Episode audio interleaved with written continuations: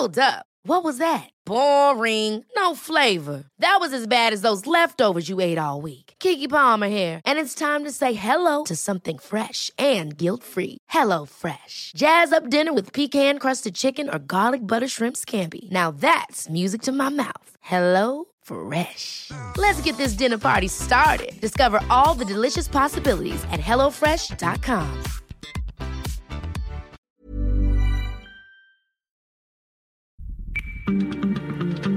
Recuéstate en el diván y abre tus oídos. Iniciamos dialogando con los psicoanalistas.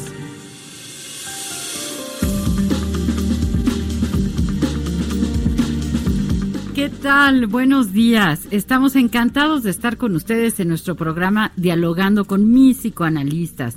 Les recuerdo, aquí estamos la doctora Ruth Axelrod. ¿Cómo estás, Ruth? Bien, gracias. Contenta como siempre. Sabadito. Pepe, ¿cómo estamos? Hombre, encantado de estar con ustedes y con un tema tan sabroso como, el del día de hoy. Como la sobreprotección, ¿verdad? ¿Qué tema? Les recuerdo, nuestro teléfono en cabina es el 5580 68 11 58 y nuestro WhatsApp el 5530 10 27 52. Estamos en el 98.5 de FM aquí en la bellísima Ciudad de México y saludamos a nuestra gente de Guadalajara en el 100.3 de FM, Nuevo Laredo en el 101.9 de FM, en San Luis Potosí el 93.1 de FM. Saludos también a Tampico en el 92.5 de FM, Tabasco 106.3 de FM, Tehuacán, Puebla 99.9 de FM y un saludo muy especial hoy a Acapulco Guerrero en la estación 92.1 de FM. Estamos encantados de empezar con este programa que se llama La sobreprotección. Uy, un programa interesantísimo, ¿no, Rocío? Es un tema súper actual y que como mexicanos como que se nos da, ¿verdad? nos toca de lleno, ¿no? De lleno, así es. Así que bueno, pues comenzamos.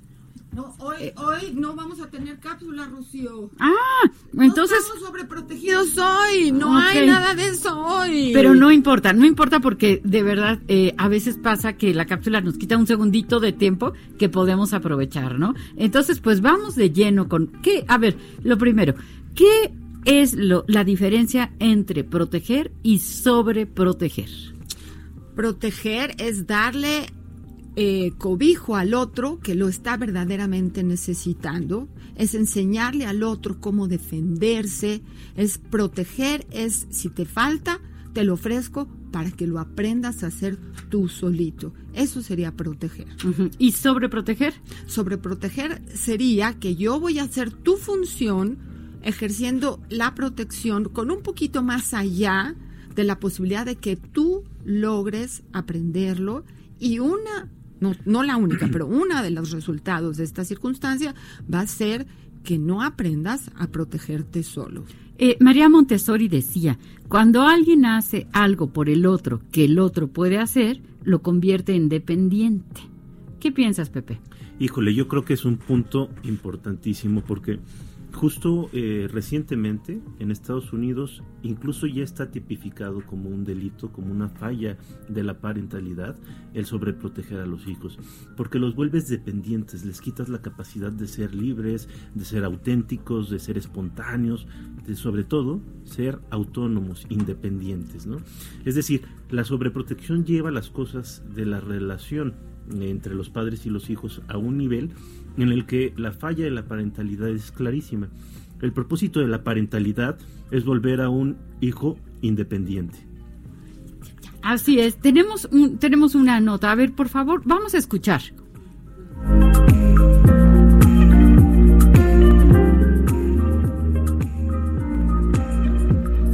Es un aspecto vital protección hacia nuestros hijos es un aspecto vital. La necesidad de cuidar a los más pequeños es un instinto. Es conferir ese efecto enriquecedor y esas conductas con las que facilitar su desarrollo y salvaguardar su seguridad física y también emocional. La sobreprotección, en cambio, tiene un efecto limitante. La raza humana, como muchas razas animales, posee el instinto de protección al prójimo, de manera innata. Una vez que la mujer da luz, su organismo genera una serie de hormonas cuyo objetivo es facilitar la supervivencia del recién nacido. Los seres humanos somos los que más alargamos el periodo de cuidado de nuestros hijos. Dedicamos años al cuidado y a la crianza por razones obvias, dado que nuestro cerebro adquiere la capacidad de manera escalonada y las va perfeccionando poco a poco. Nuestra supervivencia quedaría en peligro sin el cuidado de un mayor. Mientras algunos animales se separan de ellos al poco tiempo de nacer, es ahí donde predomina la ley del más fuerte. Sin embargo, al sobreproteger a nuestros hijos, los dejamos totalmente indefensos ante el mundo. La sobreprotección va más allá de proteger Sobreproteger a un hijo es ir más allá de cubrir y satisfacer sus necesidades y cuidados básicos. Es pensar por él, tomar sus decisiones, solucionar todos los problemas del hijo. Es vivir por él, cuando debe ser autónomo y en esencia una persona que debe desarrollar sus propias capacidades si quiere funcionar correctamente en el mundo. Por otro lado, también es muy común que se muestre cierta permisividad en otros aspectos no poner límites y normas claras que los niños entiendan e interioricen. Además de esto, si los hijos violan esas normas, ellos no establecen consecuencias definidas por miedo a dañar a sus hijos, cuando realmente las consecuencias sirven para educar y no para dañar. Podemos generar conflictos mayores como dependencia, inmadurez, ansiedad, depresión, sentimiento de inferioridad, imposibilidad para lograr la autonomía,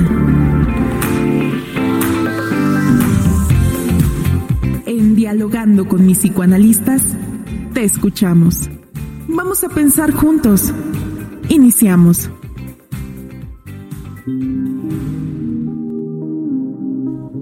Qué difícil, qué difícil establecer la línea divisoria entre protejo y sobreprotejo. ¿Cómo podríamos darnos cuenta, Ruth, de que estamos sobreprotegiendo?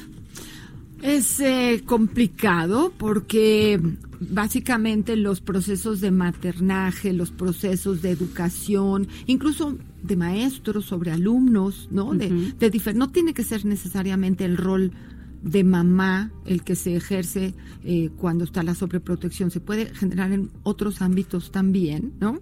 Pero es, es difícil porque hay riqueza de ambos lados en esta circunstancia. El que sobreprotege tiene una capacidad de sentirse como que da mucho, como que es el, el salvador, como que es el que es el fuerte, ¿no?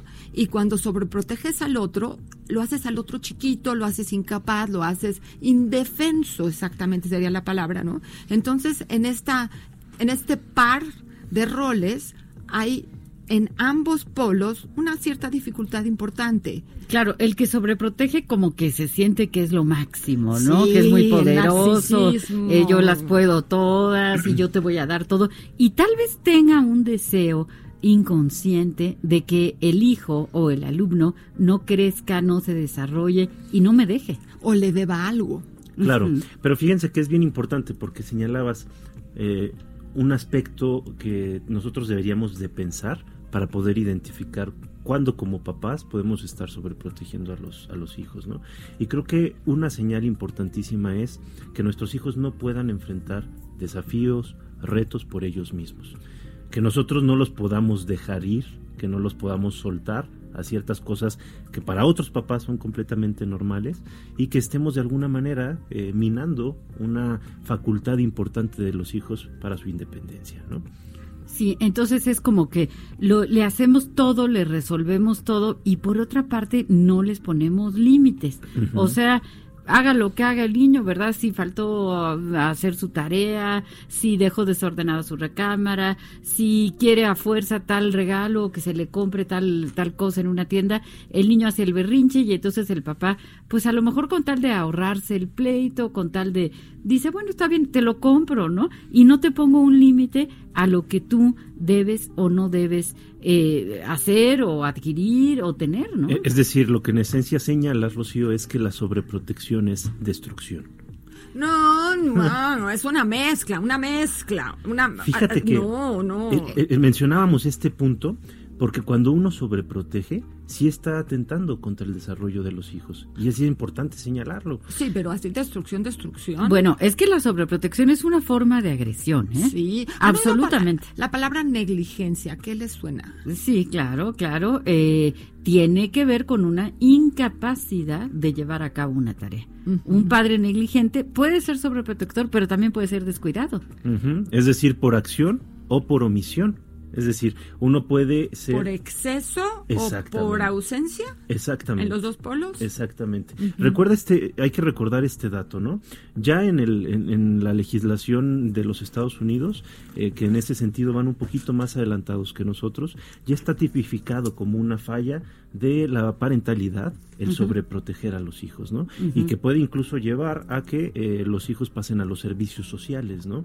Que esto es bien importante porque sí se está eh, atentando contra una facultad, contra una necesidad, que esto es bien importante, de los hijos. La necesidad de sentirse autosuficientes, de sentirse importantes, de sentir que pueden enfrentar desafíos y retos por ellos mismos. Sí, y, creo que el criterio, uno de los criterios que podríamos tener para delimitar si estoy sobreprotegiendo o no, es el hijo ya es capaz de hacer eso. Si, por ejemplo, vamos a poner, un niño ya se puede abrochar las agujetas de sus tenis, si ya es capaz de hacerlo, entonces ya mamá no tiene que encarse a abrocharle las agujetas, ¿no? Es como ir midiendo lo que el hijo ya está pudiendo hacer y no hacerlo yo por el hijo. Que ya le, todo lo que puede y lo que ya le toca también, ¿no? Porque a veces preferimos ir despacito en vez de ir corriendo con el momento del desarrollo que le toca a los niños. Claro, y ahí hay un punto bien importante, fíjate, hacer esto, esto, esto que acabas de mencionar, Rocío, de hacer algo por el hijo. Eh, hay que distinguir entre las cosas que hacemos por los hijos, sí, sí, y las cosas que hacemos por nosotros. Y ahí es eh, un tema bien complicado porque muchas veces esta necesidad de proteger, de cuidar, eh, que se pasa de lo correcto, de lo necesario para el propio eh, cuidado de los, de los hijos, tiene que ver con angustias propias, con inseguridades propias, con falta de autoestima, ¿no? Sí, y también yo creo que tiene mucho que ver con soledad, ¿no? Hay personas que, por ejemplo, tienen un hijo único y de algún modo su pareja tal vez ya no está funcionando tan bien y entonces como que se, se abocan, se, se derraman eh, eh, sobre el hijo, ¿no? Y, su vida es el hijo y entonces le resuelven todo y, lo cuidan en todo y, así, pero le van a pasar una factura y a veces pues con IVA, intereses y, muchas otras cosas. Por que, el ejercicio no solo radica en el problema del niño, sino el problema de los papás, ¿no? Que desde el inicio lo hemos marcado así. Cuando veamos un problema de sobreprotección en alguna circunstancia, tenemos que ver la dualidad los dos roles que se están ejerciendo para ver por qué se están llevando a cabo, ¿no? Traje un libro, un libro que se llama Desafíos clínicos en la niñez y en la adolescencia, ¿sí? En donde ustedes tienen aquí un par de trabajos, Rocío. Sí, es uno de nuestros bebés y tú también, Ruth. Yo también algo tengo aquí en este bebé, ¿no? En donde tratamos de poner claro eh, el tema, por ejemplo, de la agresividad. Pepe habló sobre la importancia de la agresividad para el desarrollo infantil, ¿no? Que un poco podría ser el polo opuesto de la sobreprotección, pero tú acabas de decir que la sobreprotección y la agresividad es lo mismo, Pepe. No, no necesariamente. O sea, puede venir de un lugar bueno esta necesidad de sobreproteger a los hijos. Es decir, yo genuinamente como papá puedo estar buscando lo mejor para mi hijo, pero puedo no estarme dando cuenta que en realidad lo que estoy haciendo es un daño eh, que en algunas ocasiones puede llegar incluso a ser irreparable a mi hijo. Entonces, cuando hablamos de destrucción, de lo que estoy hablando es precisamente que se está atentando contra ciertas facultades que necesitan desarrollar nuestros hijos y que puede llegar un caso extremo en que ya no puedan desarrollarlas, ¿no? O les cuesten muchísimo trabajo. Así es, así es. Eh, voy a repetir el teléfono en cabina para que por favor nos llamen. Estamos aquí en vivo dialogando con mis psicoanalistas. Es el 55 80 68 11 58. También tenemos un WhatsApp a donde pueden escribirnos que es el 55 30 10 27 52. Estamos hablando del tema de la sobreprotección. Eh, aquí hay una discusión entre Rudy y Pepe que si es agresión y que si no es agresión. Entonces, ¿es agresión o no es agresión? Tenemos aquí una pregunta. Adelante. Ayer llevé a, mis hijos al parque y estaban jugando muy bien. Este, de repente empiezan a jugar con otro niño y el niño lo empieza a como que empujar y ahorcar. Y bueno, yo me dije, no te metas, ahorita pues, lo resuelven. Y el niño lo seguía empujando y lo empezó como que a querer como jalar del cuello y la mamá del otro niño no hacía nada. Entonces me levanté y le dije, oye, oye, ¿puedes soltarlo? Y la mamá del niño me volteó a ver así como enojada, pero la cuestión es, ¿estoy siendo protectora? ¿O si este, en verdad la mamá del otro niño no, no le estaba prestando la, la atención necesaria al problema? ¿O yo estoy viendo un problema muy grave fuera de... Qué, qué, interesante pregunta, ¿verdad? Porque eh, a veces esto pasa tan seguido, ¿no? Que los niños se, se empiezan a pelear en, en, los jueguitos, en el parque, y entonces la mamá o el papá, hay unos que se meten y, ponen orden, ¿verdad? Y defienden, y hay otros que dicen que se arreglen ellos. ¿Qué sería sobreproteger y qué sería proteger en cada uno de estos casos? Bueno, en este, en este caso lo que nos platica eh, esta mamá es que eh, las dos mamás están cuidando a sus pollitos, ¿no? Entonces hay una circunstancia de protección y de seguimiento del juego que es amable para los niños y para las mamás, siempre tomando en cuenta la diada, ¿no? Lo que sucede es que hay un niño que tiene poderío sobre el otro, ¿no? Y entonces empieza a jalarlo. Entonces, con la mirada, una de las mamás trata de poner orden o le pide a su propio hijo que no se lo permita, ¿no? Se desespera la mamá y ese es el lugar donde hay que hacer la pregunta, ¿no? Si me espero cinco segundos más, mi hijo va a aprender a defenderse, se va a quitar de encima este extraño que se le está acercando o requiere de mí. Yo creo que esos cinco segundos son donde nosotros podemos evaluar si estamos haciendo, si nuestro hijo es capaz de quitarse de encima el problema o va a requerir de que nosotros podamos intervenir. Que, que, entremos al quite. Exacto, esos cinco segundos. Es decir, cuenta cinco segundos antes de meterte, ¿no? Que eso hace que tú como adulto digas, bueno, a lo mejor ya no soy necesario y lastimes tu narcisismo, ¿no? Mm. Pero tú pequeño va a ver que si tú no te acercas, quizá tenga que resolver el problema el pequeño. Me parece importantísimo lo, lo, que está señalando Ruth y desde dónde lo está señalando, porque en la pregunta este, que nos hace en el día de hoy, eh, podríamos decir que hay las dos cosas, ¿no? Por un lado dice ella, no sé si sea protección, o si sea un poco de negligencia de la otra mamá, ¿no? Creo que puede haber las dos cosas y al mismo tiempo puede de alguna manera no estar siendo un problema, ¿no? Es decir, habría que ver a dónde estaba llegando este pleito o esta eh, conflictiva entre estos dos niños para de alguna manera tener un, mayores elementos para, para poder intervenir. Pero lo que sí es importante es tomar en cuenta hasta dónde es importante porque sí, evidentemente como papás nuestra función es proteger la integridad de nuestros hijos, ¿no? Pero la integridad no solamente es la integridad física, también es la integridad emocional, ¿no? Y esos cinco segundos en donde yo voy a medir que mi pequeño puede solo, Ajá. ¿sí? O incluso me pide ayuda, y yo le digo, dale, tú vas a poder solo, son esos cinco segundos mágicos. Sí, en donde eh, a mí me gustaría insistir, si el, el hijo puede hacerlo por sí mismo, lo mejor es no intervenir, ¿no? Eh, pero claro, si el hijo no puede, a lo mejor tendríamos que ver la diferencia de fuerzas, ¿no? Tal vez es un niño muy chiquito, delgadito, etcétera, y está contra uno, un gorilón, ¿no? Uno grandotote, que por supuesto pega más fuerte.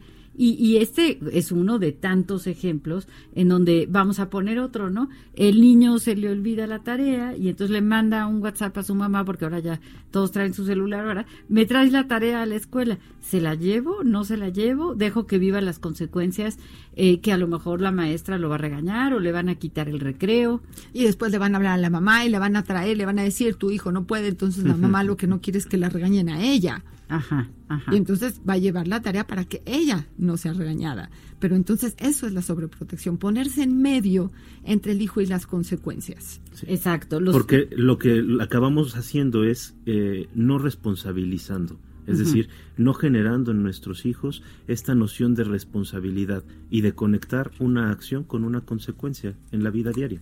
Claro, y si no se los enseñamos nosotros, que no es tanto enseñárselos, sino permitirles que vivan las consecuencias de sus actos, entonces la vida se los va a, tener que enseñar y con lecciones a veces mucho más duras, ¿no? Entonces, es como que dejar que el hijo viva exactamente la consecuencia de lo que está haciendo y de ese modo se vaya eh, aprendiendo a hacerse responsable poco a poco.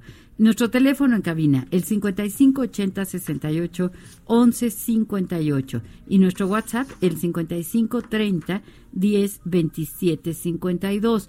Tenemos un WhatsApp, pero ahorita lo leo. Eh, dinos, Ruth. Bueno, quería mencionar que todas estas cosas que me hacen pensar mucho no refieren solamente a la sobreprotección de los niños. Yo creo que nosotros, los papás, los maestros, las autoridades, podemos de alguna forma sobreproteger, sobreproteger también a los adultos.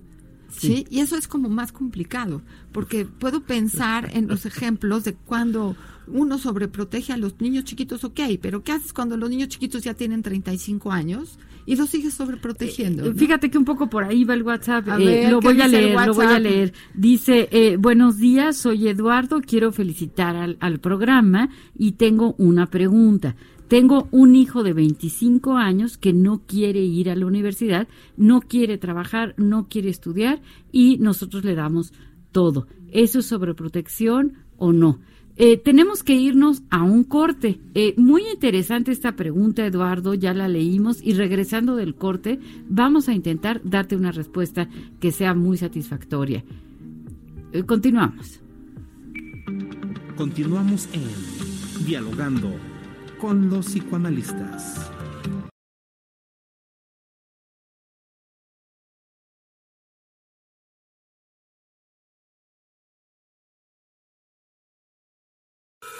Estás escuchando Dialogando con los psicoanalistas en El Heraldo Radio. Regresamos.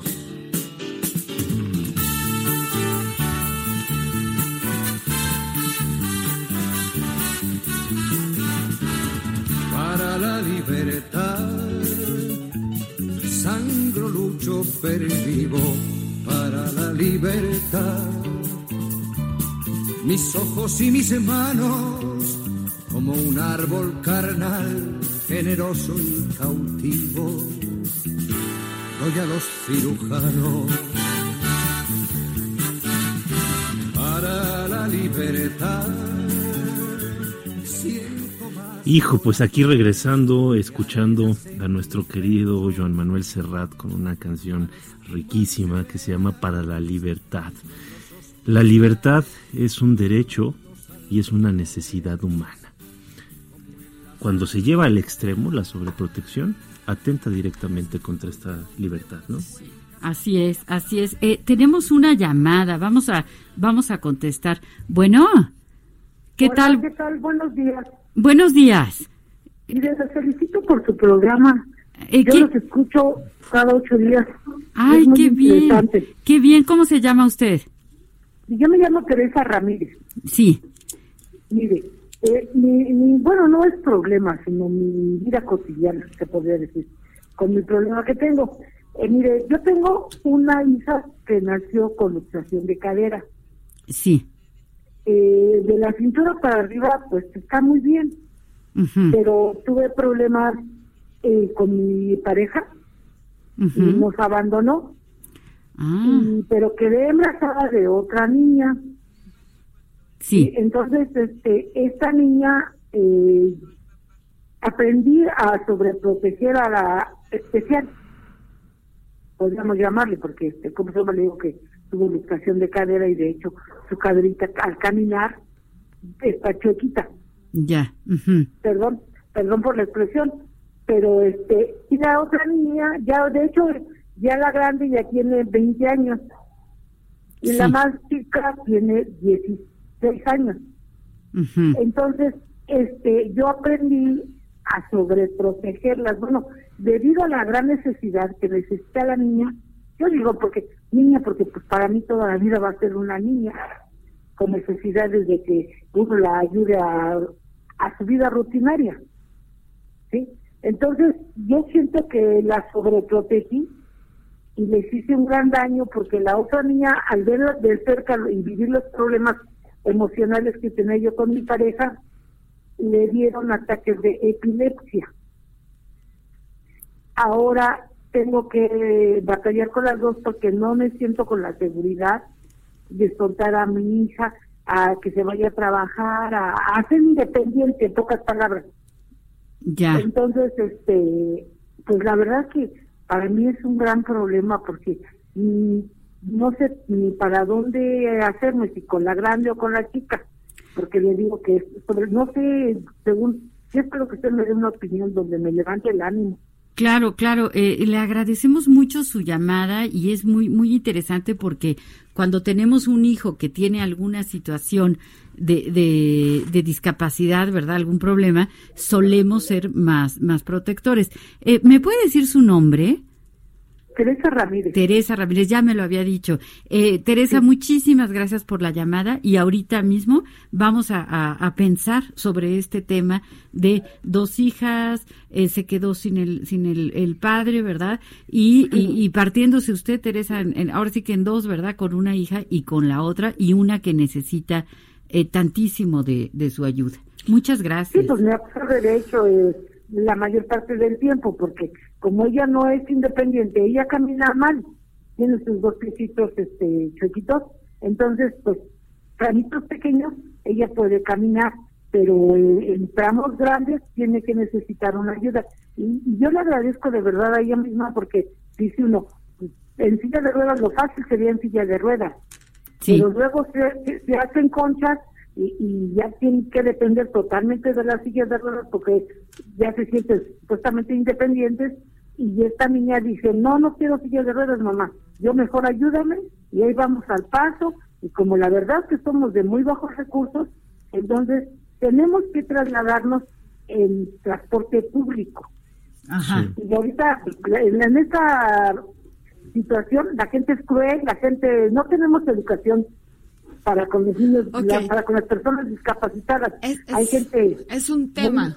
Es un tema, señora Andrés. De verdad es un tema, porque eh, si vemos el porcentaje de familias que quedan afectadas porque hay algún miembro discapacitado, es altísimo y creo que tiene razón en decirnos que nos falta educación en relación a cómo manejar a nuestros discapacitados, pero creo, no sé si me siga oyendo, que me encantaría entrarle a un lugar que es que a pesar de que nuestro familiar está discapacitado, lo juntaría con la canción que nos contó Pepe en relación con el amor y la libertad, y creo que hay unos derechos y obligaciones dentro de las familias que no se pueden decir, no se pueden hablar fácilmente, que refieren a que nuestros discapacitados se esfuercen al máximo también para estar protegidos hasta donde evidentemente físicamente se pueda. O sea, el ejercicio de la sobreprotección sobre los discapacitados también tiene límites. También es importante que ellos se puedan defender, que sepan luchar dentro de la línea que ellos pueden hacerlo. Pero no sé qué opinen. Sí, justo el, planteamiento de, Teresa me parece interesantísimo. Gracias por, por compartirnos, Teresa, esta experiencia. Eh, creo que el caso precisamente de esta hija de Teresa es un caso paradigmático, ¿no? Es que un caso ejemplar, porque sí, cuando tenemos un chico con una discapacidad en la familia, tenemos que volcarnos sobre él, pero también debemos de siempre tener presente que es una persona con necesidades. Y aquí vemos la pero lucha con obligaciones. claro, claro, pero vemos la lucha de esta chiquita por pararse, ¿no? Por caminar, por avanzar, es decir, por conseguir su propia independencia. Su propio lugar.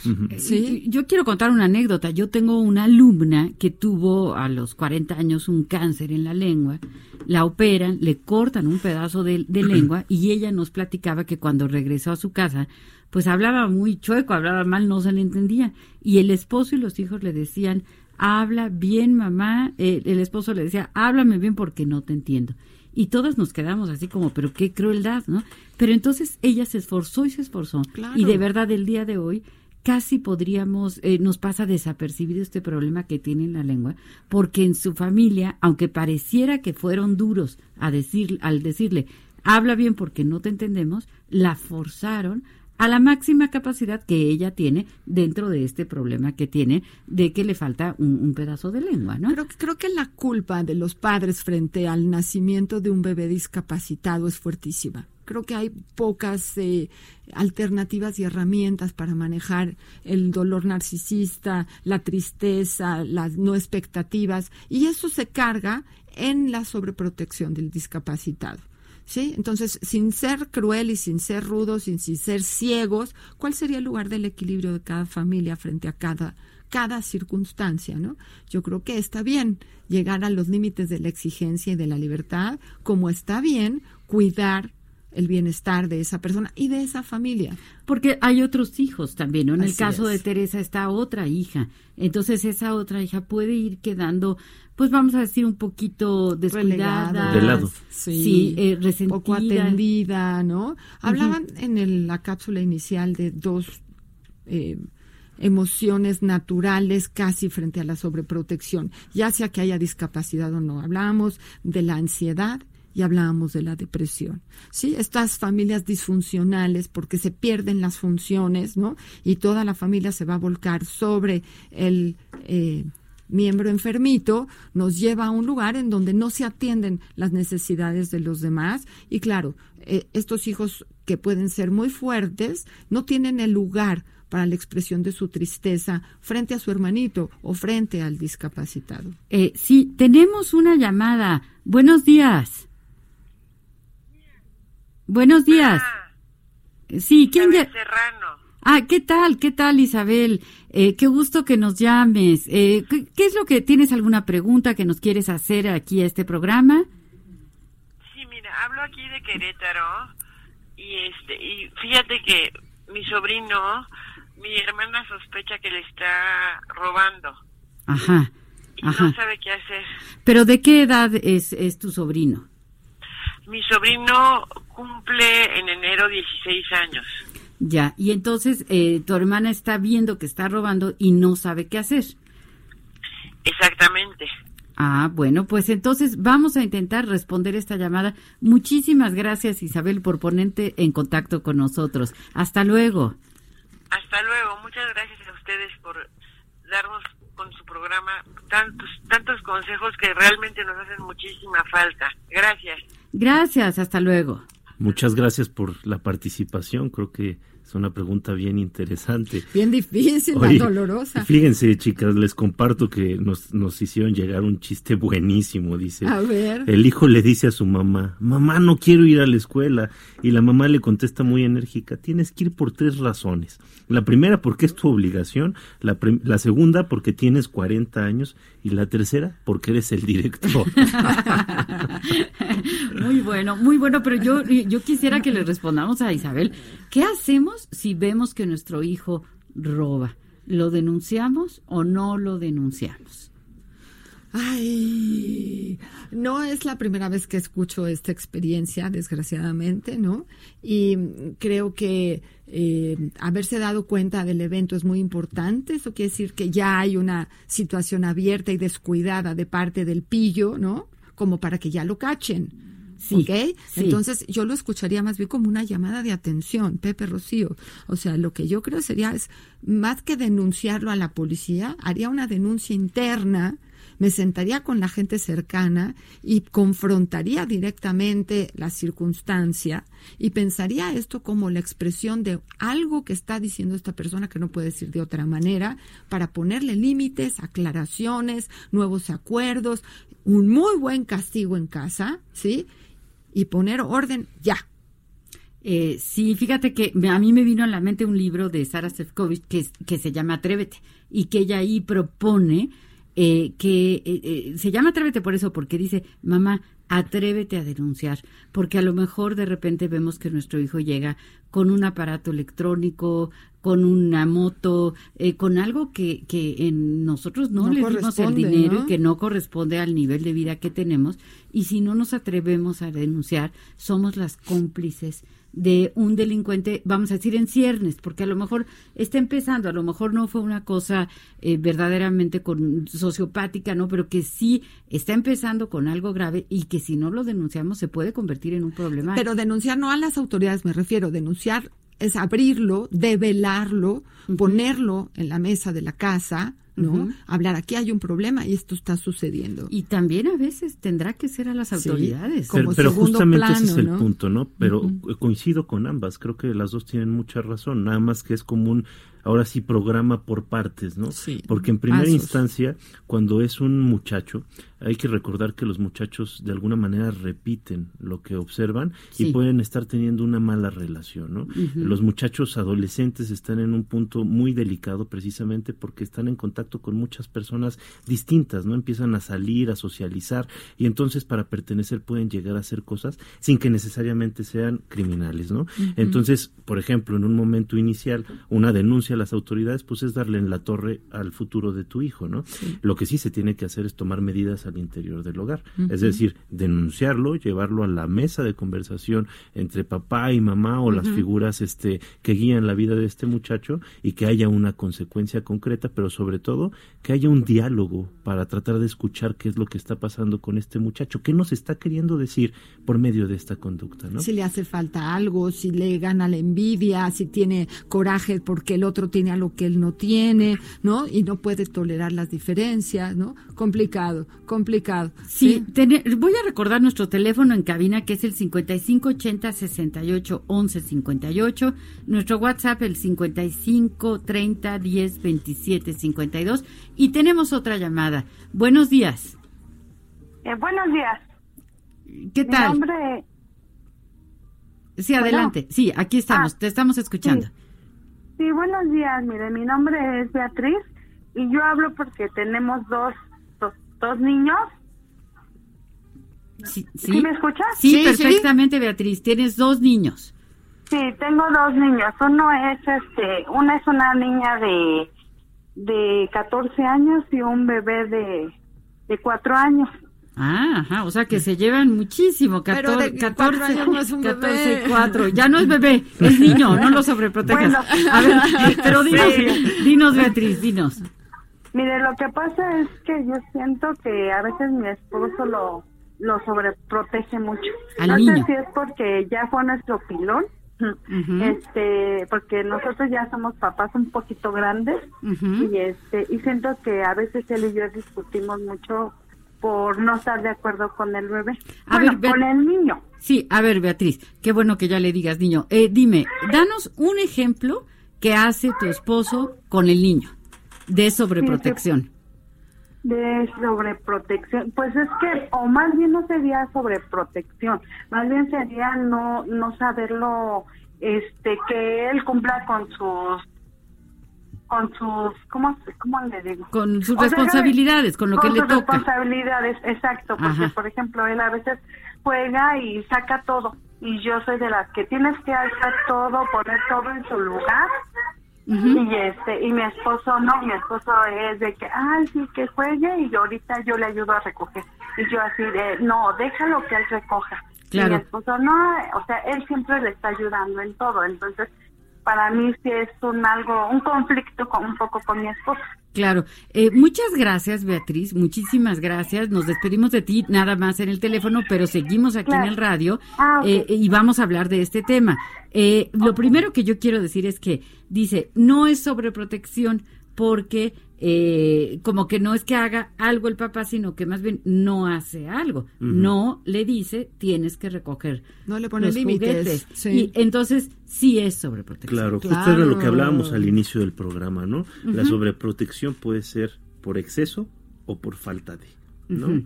Y bueno, y está muy lindo desde el inicio cuando ella quiere poner a un niño de cuatro años como bebé. Entonces yo creo que los dos sobreprotegen a este pequeño, Beatriz. Eres cómplice de esta pillada. Hagamos que este niño crezca más rápido. Pepe, traes un mensaje por ahí. Sí, fíjate que nos está escribiendo eh, Daniel y nos felicita por el programa y dice, eh, mi duda es que tengo un bebé de dos años y este ciclo escolar apenas entró a la guardería. El problema es que en mi casa de repente está jugando solo, me ve y me pide que lo cargue sin ningún motivo porque de lo contrario llora. No sé si cargarlo. ¿Sería una respuesta de sobreprotección porque no hay motivo para que yo lo cargue o solo es cuestión de que necesite un poco de afecto en ese momento? Gracias. Oye, pues saludos, Daniel. Es una excelente pregunta y gracias por compartirnos tu caso. Bueno, los niños tienen que aprender a jugar solos, pero cuando están solos también se aburren y también les gusta que los papás participen. Y si tú cargas a tu niño, está muy bien que lo cargues y le des todo el amor que el nene te pueda ofrecer y pedir y tú darle a él, eso está muy bien. Podemos interactuar un poquito juntos, un poquito solos.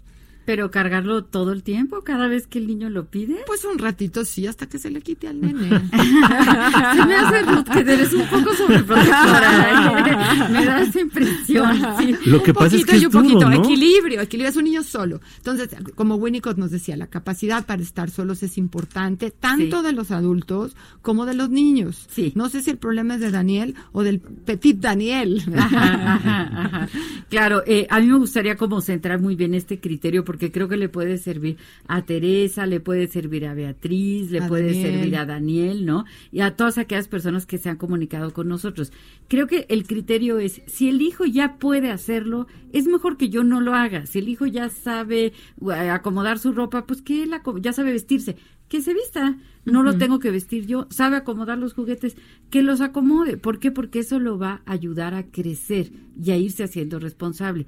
Y también, si hace algo que está mal, que viva las consecuencias de esos Sí. actos y que yo no le quite o le ahorre esas consecuencias. Creo que siempre sería bueno preguntarnos eh, de qué lo estamos protegiendo, ¿no? Sí. Eh, a mí siempre para, para hablar de este tema me ha servido mucho eh, utilizar el ejemplo de la bicicleta, ¿no? Un niño que empieza a querer pasar del triciclo a la bicicleta, eh, evidentemente se va a tener que caer. Sí. Y entonces esa caída eh, puede ser necesaria para que él aprenda y se va a caer varias veces. ¿Por qué no le enseñas a caerse, Pepe? Justo, justo ese es el tema, ¿no? Es decir, el daño que yo quiero prevenir lo va a afectar o ese daño es necesario tal vez para que en cierta medida aprenda. En el caso de la bicicleta hay chicos y chicas que aprenden y que milagrosamente no se caen, pero la posibilidad de caerse estaba presente y estoy seguro de que eso los impulsó a darle más rápido para que de alguna manera agarraran ese O fíjate, para, ¿no? para, no es que no sea sobreprotectora, pero Ajá. aprender a caerse tiene técnica.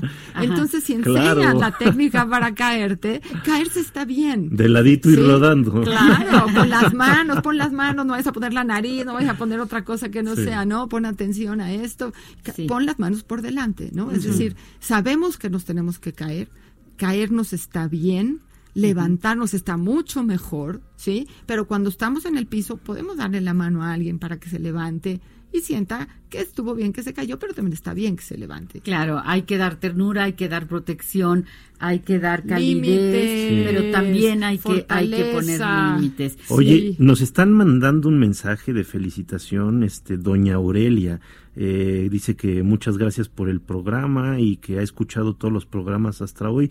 Le mandamos un muy fuerte abrazo. Gracias, por escucharnos. Aurelia. Aurelia, síganos escuchando cada sábado. Eh, les recuerdo nuestro teléfono en cabina, el 5580 68 11 58. Nuestro WhatsApp, el 5530 10 27 52. Eh, qué, qué bueno que nos escucha Aurelia, ¿verdad? Muchas gracias. Fíjate que creo que es, es, es interesantísimo este retomar el tema de la confusión que existe eh, entre el amor y el poder, ¿no? Que es un tema, uff, espinosísimo, ¿no? Sobre todo en una cultura tan protectora como la de México, ¿no? Este mm, es muy común que cuando los chicos, por ejemplo, están estudiando y se gradúan, les pones una oficina y les das la mejor pluma y tratas de apoyarlos a que salgan adelante y entonces eso es amor o es poder.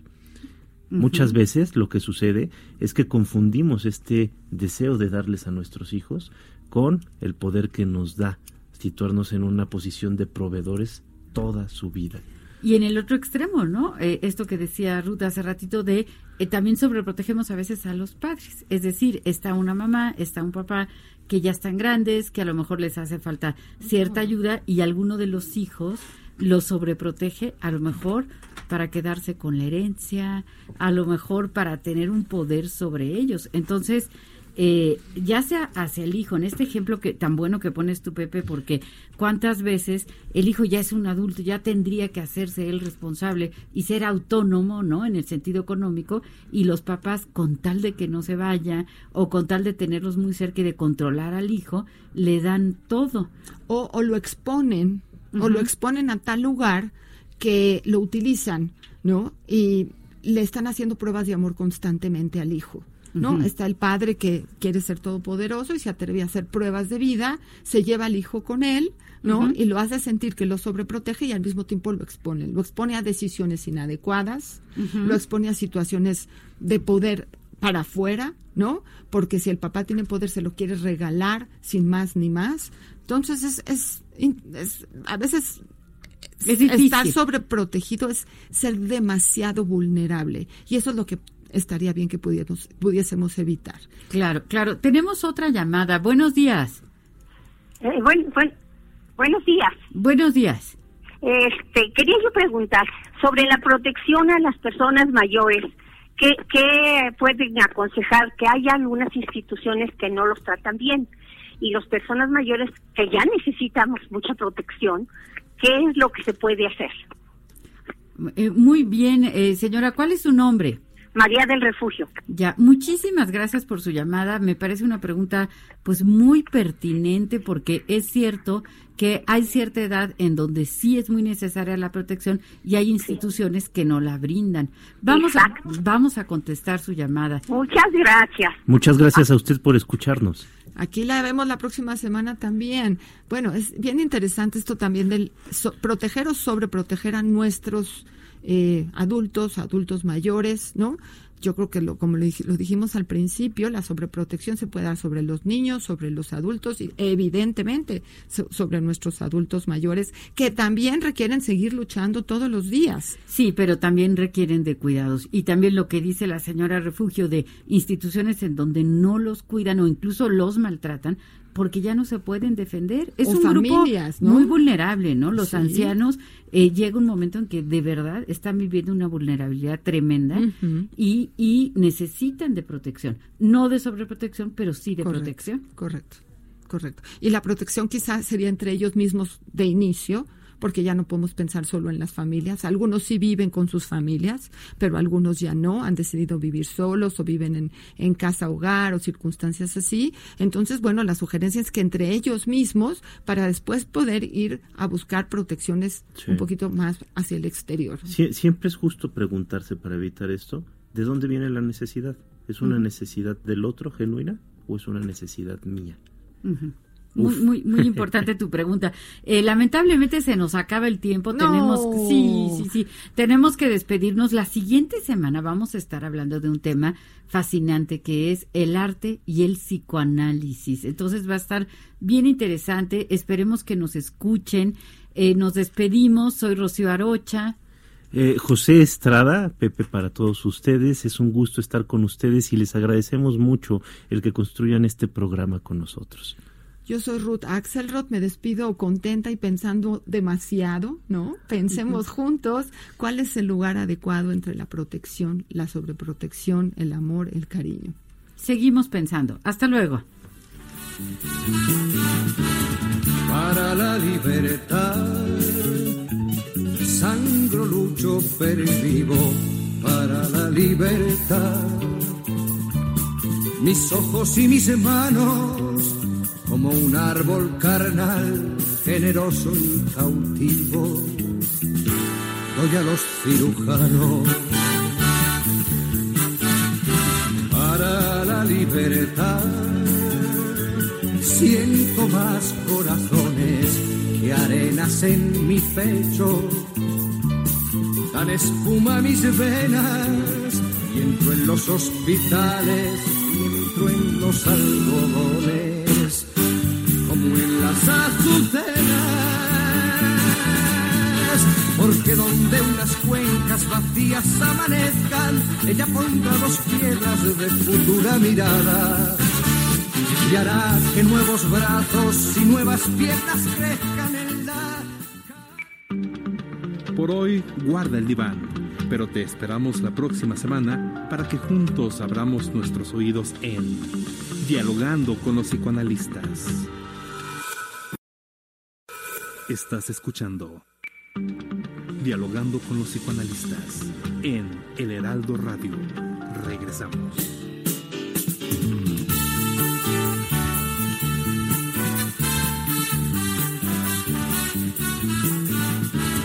para la libertad. chofer vivo para la libertad. Mis ojos y mis manos como un árbol carnal, generoso y cautivo. Doy a los cirujanos para la libertad. Hijo, pues aquí regresando, escuchando a nuestro querido Joan Manuel Serrat con una canción riquísima que se llama Para la Libertad. La libertad es un derecho y es una necesidad humana. Cuando se lleva al extremo, la sobreprotección atenta directamente contra esta libertad, ¿no? Así es, así es. Eh, tenemos una llamada, vamos a, vamos a contestar. Bueno, ¿qué tal? ¿Qué tal? Buenos días. Buenos días. Y les felicito por su programa. Eh, Yo ¿qué? los escucho cada ocho días. Ay, Es muy qué bien. Qué bien, ¿cómo se llama usted? Yo me llamo Teresa Ramírez. Sí. Mire, eh, mi, mi- bueno, no es problema, sino mi vida cotidiana, se podría decir, con mi problema que tengo. Eh, mire, yo tengo una hija que nació con luxación de cadera. Sí. Eh, de la cintura para arriba, pues está muy bien, pero tuve problemas eh, con mi pareja y nos abandonó, Ah, y- pero quedé embarazada de otra niña. Sí. Entonces, este, esta niña eh, aprendí a sobreproteger a la especial, podríamos llamarle, porque este, como se llama, le digo que tuvo luxación de cadera y de hecho su caderita al caminar está chuequita. Ya. Perdón, perdón por la expresión, pero este, y la otra niña, ya de hecho, ya la grande ya tiene 20 años y la más chica tiene 16 años.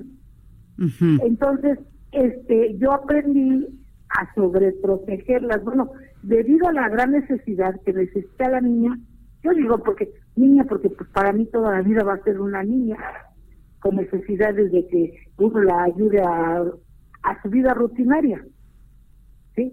Entonces, yo siento que la sobreprotegí y les hice un gran daño porque la otra niña, al verla de cerca y vivir los problemas emocionales que tenía yo con mi pareja, le dieron ataques de epilepsia. Ahora tengo que batallar con las dos porque no me siento con la seguridad de soltar a mi hija a que se vaya a trabajar, a, a ser independiente, en pocas palabras.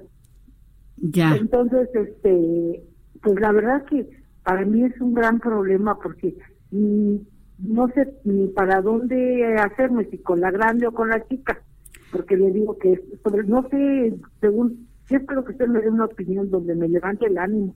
Claro, claro. eh, le agradecemos mucho su llamada y es muy, muy interesante porque cuando tenemos un hijo que tiene alguna situación de, de, discapacidad, ¿verdad? Algún problema, solemos ser más, más protectores.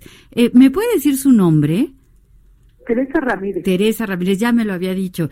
Eh, Teresa, muchísimas gracias por la llamada y ahorita mismo vamos a, a- a pensar sobre este tema de dos hijas, eh, se quedó sin el, sin el, el padre, ¿verdad? Y, y, y partiéndose usted, Teresa, en- en- ahora sí que en dos, ¿verdad? Con una hija y con la otra y una que necesita eh, tantísimo de, de su ayuda. Muchas Sí, gracias. pues me absorbe de hecho eh, la mayor parte del tiempo, porque como ella no es independiente, ella camina mal, tiene sus dos piecitos este, chuequitos, entonces, pues, tramitos pequeños, ella puede caminar, pero eh, en tramos grandes tiene que necesitar una ayuda.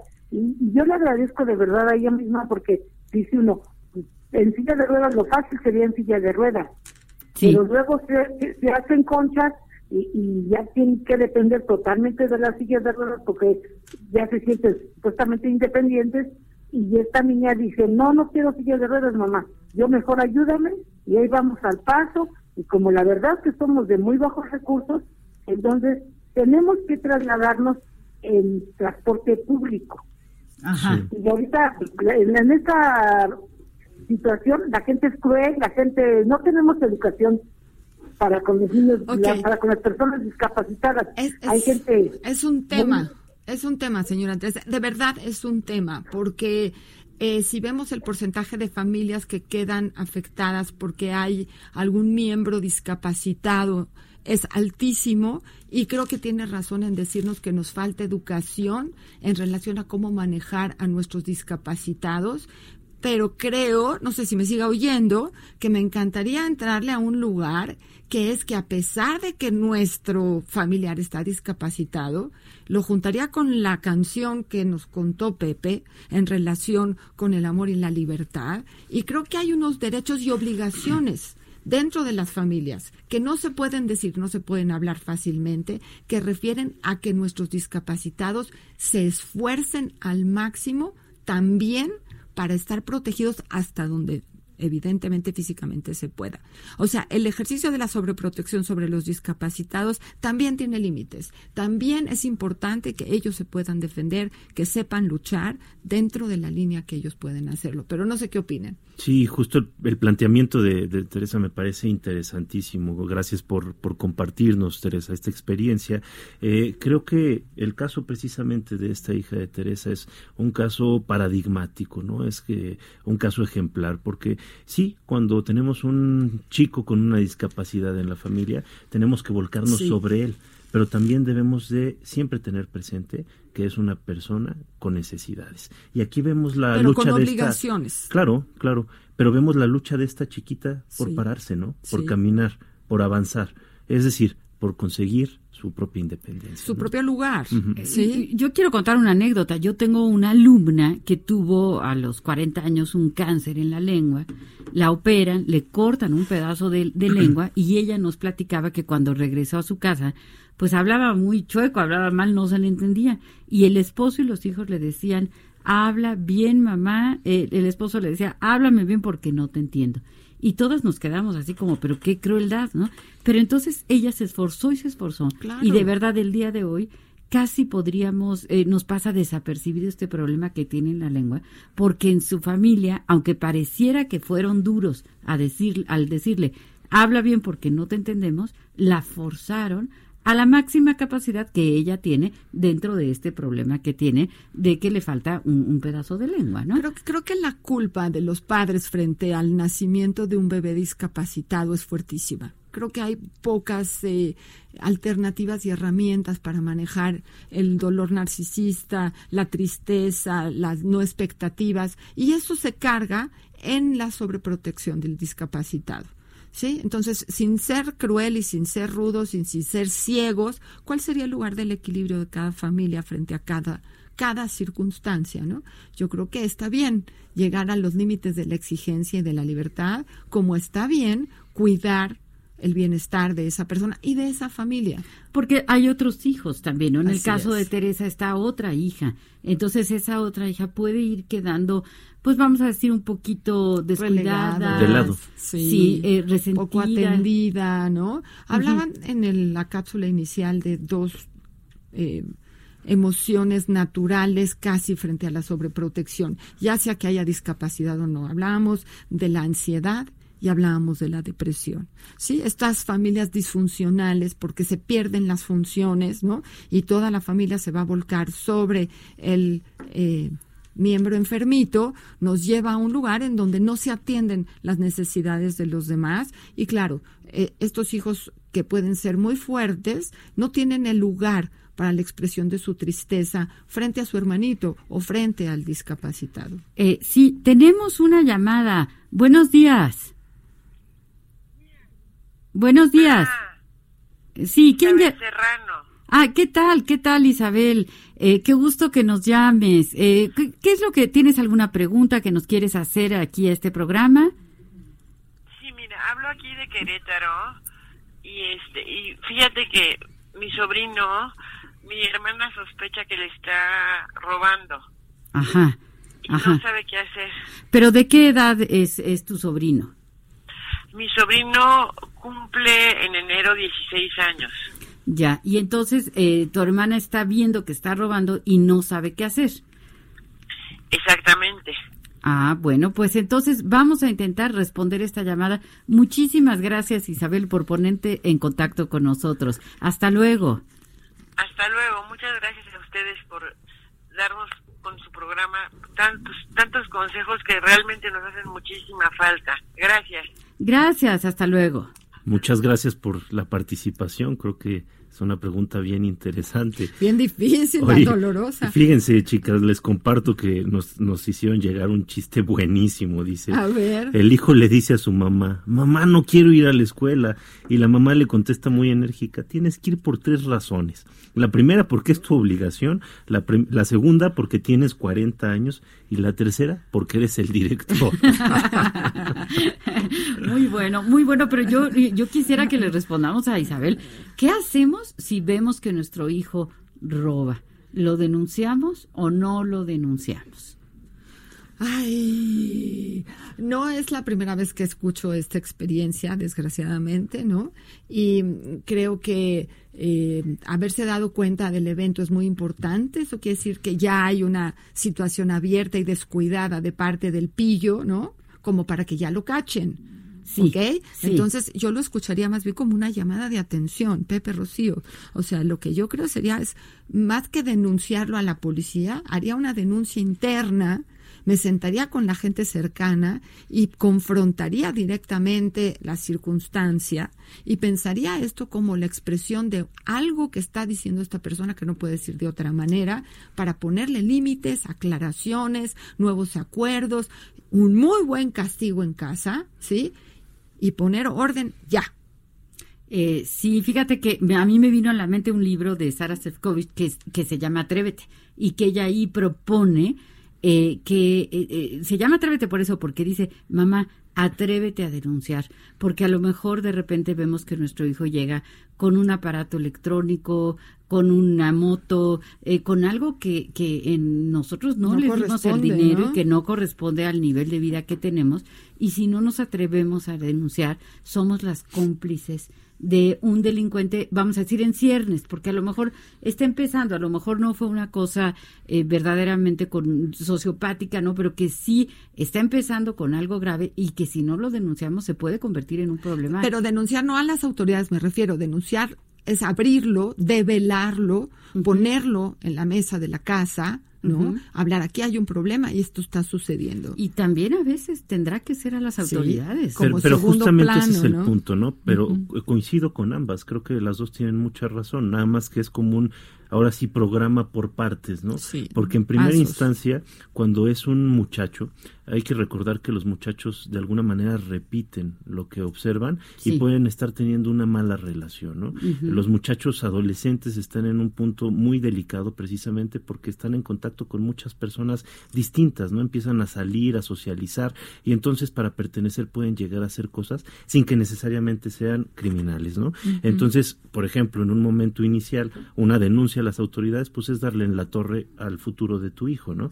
Lo que sí se tiene que hacer es tomar medidas al interior del hogar, es decir, denunciarlo, llevarlo a la mesa de conversación entre papá y mamá o las figuras este que guían la vida de este muchacho y que haya una consecuencia concreta, pero sobre todo que haya un diálogo para tratar de escuchar qué es lo que está pasando con este muchacho, qué nos está queriendo decir por medio de esta conducta, ¿no? Si le hace falta algo, si le gana la envidia, si tiene coraje porque el otro tiene algo que él no tiene, ¿no? Y no puede tolerar las diferencias, ¿no? Complicado, complicado. Sí, voy a recordar nuestro teléfono en cabina que es el 5580 68 11 58, nuestro WhatsApp el 55 30 10 27 52 y tenemos otra llamada. Buenos días.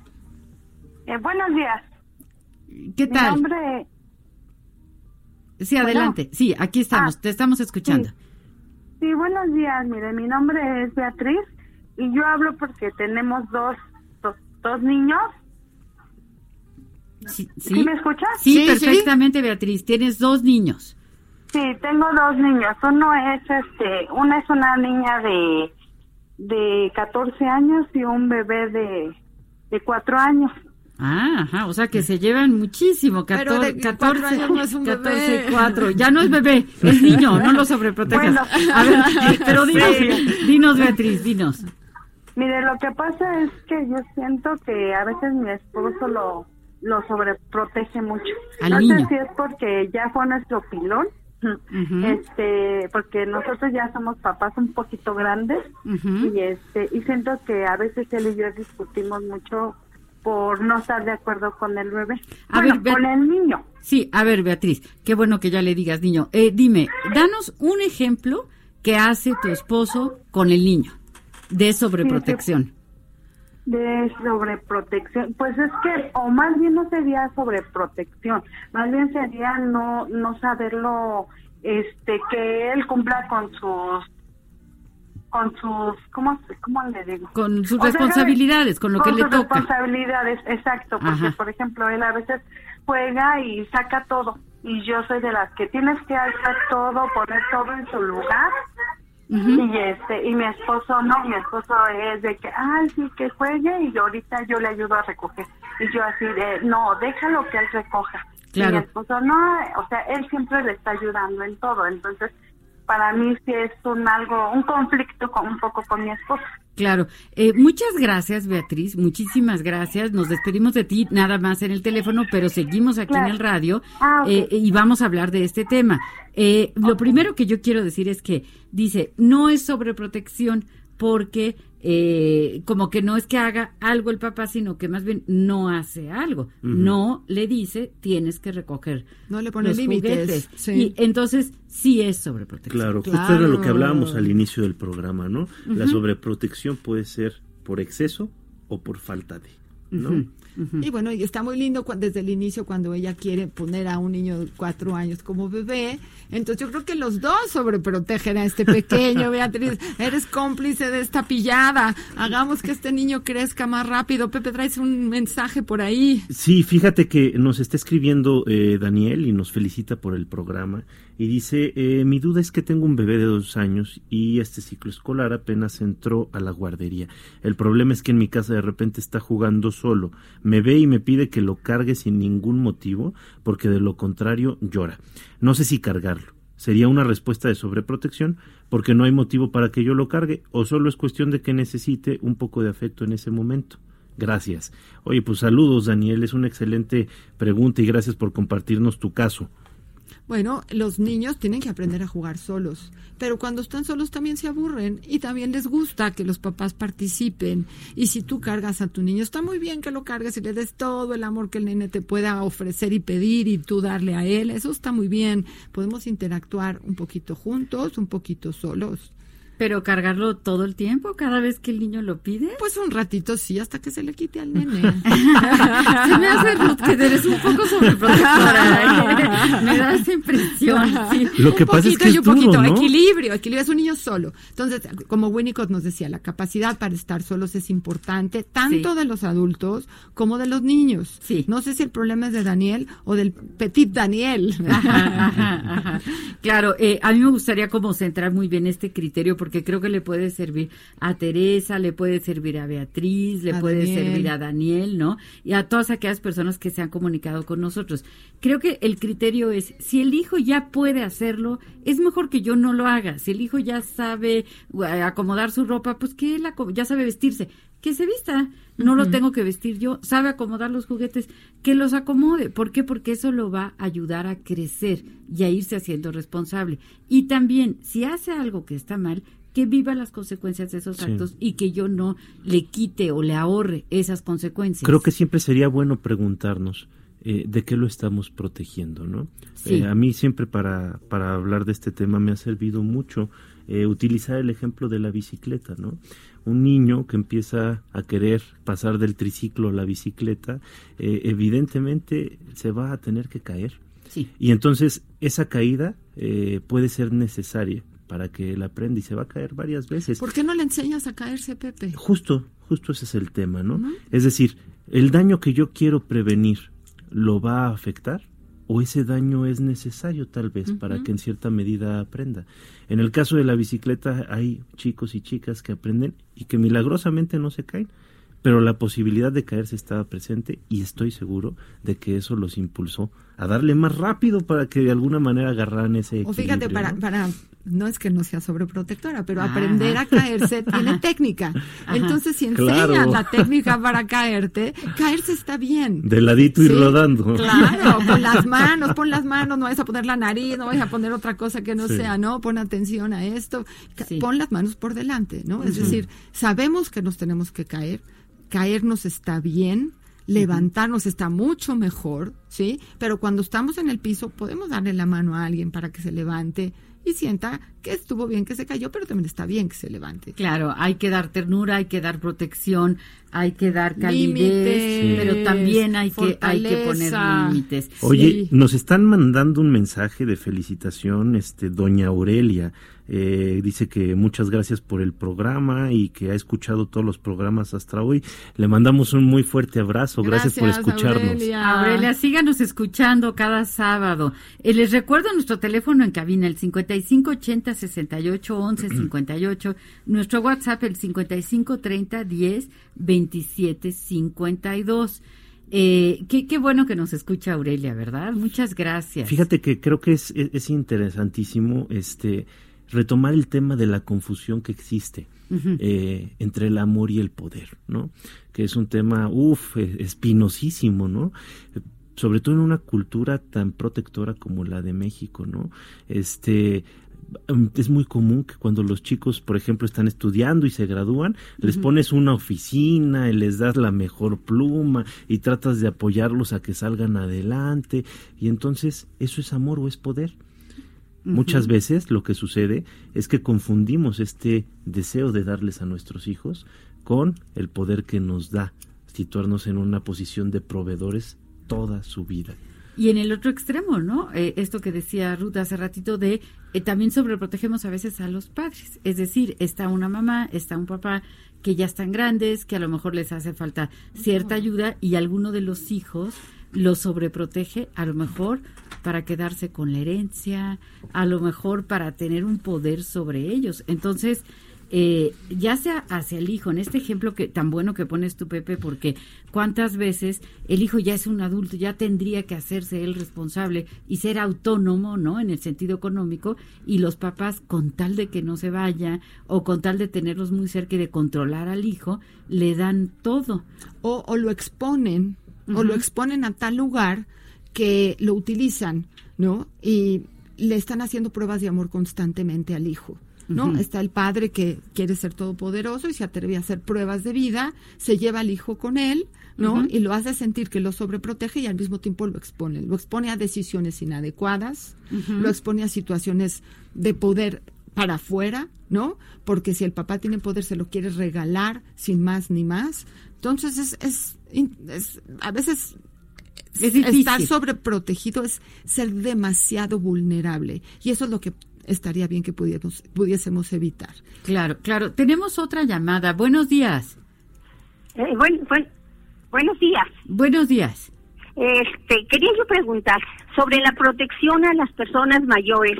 ¿Qué, ¿Qué pueden aconsejar? Que hay algunas instituciones que no los tratan bien y las personas mayores que ya necesitamos mucha protección, ¿qué es lo que se puede hacer? Eh, muy bien, eh, señora, ¿cuál es su nombre? María del Refugio. Ya, muchísimas gracias por su llamada. Me parece una pregunta pues muy pertinente porque es cierto que hay cierta edad en donde sí es muy necesaria la protección y hay instituciones que no la brindan. Vamos a, vamos a contestar su llamada. Muchas gracias. Muchas gracias a usted por escucharnos. Aquí la vemos la próxima semana también. Bueno, es bien interesante esto también del proteger o sobreproteger a nuestros eh, adultos, adultos mayores, ¿no? Yo creo que lo, como lo, dijimos al principio, la sobreprotección se puede dar sobre los niños, sobre los adultos y evidentemente sobre nuestros adultos mayores que también requieren seguir luchando todos los días. Sí, pero también requieren de cuidados y también lo que dice la señora Refugio de instituciones en donde no los cuidan o incluso los maltratan, porque ya no se pueden defender. Es un grupo muy vulnerable, ¿no? Los ancianos eh, llega un momento en que de verdad están viviendo una vulnerabilidad tremenda y, y, necesitan de protección, no de sobreprotección, pero sí de protección. Correcto, correcto. Y la protección quizás sería entre ellos mismos de inicio, porque ya no podemos pensar solo en las familias. Algunos sí viven con sus familias, pero algunos ya no, han decidido vivir solos o viven en, en casa hogar o circunstancias así. Entonces, bueno, la sugerencia es que entre ellos mismos, para después poder ir a buscar protecciones un poquito más hacia el exterior. siempre es justo preguntarse para evitar esto, ¿de dónde viene la necesidad? ¿Es una necesidad del otro genuina o es una necesidad mía? Muy, muy, muy importante tu pregunta. Eh, lamentablemente se nos acaba el tiempo. Tenemos, sí, sí, sí. Tenemos que despedirnos. La siguiente semana vamos a estar hablando de un tema fascinante que es el arte y el psicoanálisis. Entonces va a estar bien interesante. Esperemos que nos escuchen. Eh, nos despedimos. Soy Rocío Arocha. Eh, José Estrada, Pepe, para todos ustedes, es un gusto estar con ustedes y les agradecemos mucho el que construyan este programa con nosotros. Yo soy Ruth Axelrod, me despido contenta y pensando demasiado, ¿no? Pensemos juntos cuál es el lugar adecuado entre la protección, la sobreprotección, el amor, el cariño. Seguimos pensando. Hasta luego. Para la libertad, sangro, lucho, pervivo para la libertad. Mis ojos y mis manos como un árbol carnal, generoso y cautivo. Doy a los cirujanos para la libertad. Siento más corazones que arenas en mi pecho. Dan espuma mis venas y entro en los hospitales y entro en los algodones como en las azucenas, porque donde unas cuencas vacías amanezcan, ella pondrá dos piedras de futura mirada y hará que nuevos brazos y nuevas piernas crezcan en la... Por hoy, guarda el diván, pero te esperamos la próxima semana para que juntos abramos nuestros oídos en Dialogando con los psicoanalistas.